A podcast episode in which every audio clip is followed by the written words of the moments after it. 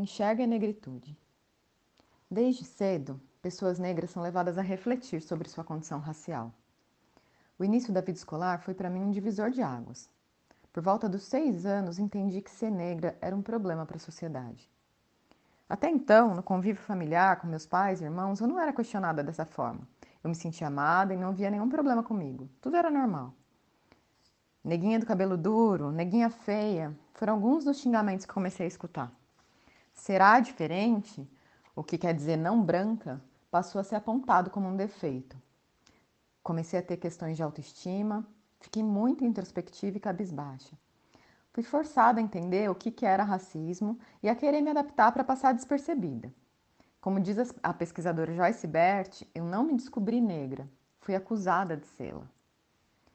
O mundo apresentado na escola era dos brancos, no qual as culturas europeias eram vistas como superiores, o ideal a ser seguido.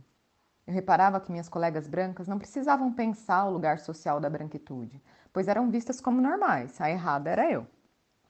Crianças negras não podem ignorar as violências cotidianas, enquanto as brancas, ao enxergarem o mundo a partir de seus lugares sociais, que é um lugar de privilégio, acabam acreditando que esse é o único mundo possível. Essa divisão social existe há séculos, e é exatamente a falta de reflexão sobre o tema que constitui uma das bases para a perpetuação do sistema de discriminação racial. Por ser naturalizado, esse tipo de violência se torna comum. Ainda que uma pessoa branca tenha atributos morais positivos, por exemplo, que seja gentil com pessoas negras, ela não só se beneficia da estrutura racista, como muitas vezes, mesmo sem perceber, compactua com a violência racial. Como muitas pessoas negras que circulam em espaços de poder, já fui confundida com copeira, faxineira ou, no caso de hotéis de luxo, até com prostituta. Obviamente, não estou questionando a dignidade dessas profissões, mas o porquê de pessoas negras se verem reduzidas a determinados estereótipos, em vez de serem reconhecidas como seres humanos em toda a sua complexidade e com suas contradições. Meu irmão mais velho tocou trompete por muitos anos, fazendo inclusive parte da Sinfônica de Cubatão, na Baixada Santista. Toda vez que dizia ser músico, perguntavam se ele tocava pandeiro ou outro instrumento relacionado ao samba. Não teria problema se ele tocasse. A questão é pensar que homens negros só podem ocupar esse lugar. Simone de Beauvoir afirmava que não há crime maior do que destituir um ser humano de sua própria humanidade, reduzindo a condição de objeto. Dessa mesma premissa deriva o imperativo de não tratar pessoas negras com condescendência. Lembro que uma vez, quando eu trabalhava como secretária numa empresa do Porto de Santos e fiz algo bastante corriqueiro, respondi a um e-mail. Fiquei surpresa ao ver a reação de alguns colegas que me aplaudiram por eu ter escrito bem um texto. Eu havia cursado três anos de jornalismo, já tinha publicado artigos em revistas de jornais, portanto, um e-mail não era motivo para aplauso. Quando eu cursava filosofia, uma colega um colega se mostrou muito surpreso por eu ter tirado uma nota maior que a dele num trabalho e sugeriu que era porque o professor gostava de mim. Outro colega ensinou que me daria a parte mais fácil do trabalho para me ajudar. Experiências desse tipo me fizeram compreender que elogios podem significar condescendência. Não é realista esperar que um grupo racial domine toda a produção do saber e seja a única referência estética. Por causa disso, a população negra criou estratégias ao longo da história para superar essa marginalização.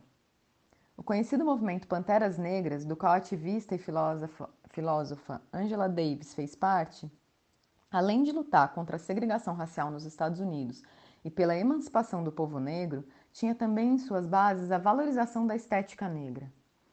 Kathleen Cleaver, uma das lideranças do movimento, aponta para a importância de que pessoas negras quebrem com a visão de que somente pessoas brancas são bonitas, valorizando o cabelo natural e as características típicas do povo negro, e criando para ele uma nova consciência. No campo das artes, temos experiências notáveis realizadas pela população negra no Brasil, mas infelizmente ainda pouco conhecidas.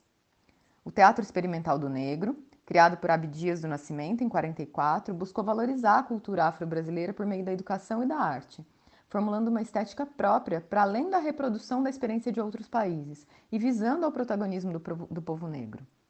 Assim, tinha como bandeira priorizar a valorização da personalidade e cultura específicas ao negro como caminho de combate ao racismo. De lá saíram nomes como o da atriz Ruth de Souza, que nos deixou aos 98 anos em julho de 2019. há outros bons exemplos de iniciativas que ampliam a visibilidade negra nas artes. A série Cadernos Negros, que criada em 1978, foi responsável por publicar contos e poemas de escritores e escritoras negros, tornando-se um marco para a produção literária negra. Muitos dos primeiros textos de Conceição Evaristo foram publicados lá, por exemplo. O projeto Amazônia Negra, da fotógrafa Marcela Bonfim, busca reconhecer e valorizar as culturas negras em Rondônia. Bonfim sintetiza a importância de iniciativas desse tipo. A maioria dos negros precisa aprender a ser negro no percurso de suas vidas. Projetos assim contribuem para esse aprendizado. É importante ter em mente que, para pensar soluções para uma realidade, devemos tirá-la da invisibilidade. Portanto, frases como eu não vejo cor não ajudam em nada. O problema não é a cor, mas seu uso como justificativa para segregar e oprimir. Vejam cores, somos diversos e não há nada de errado nisso.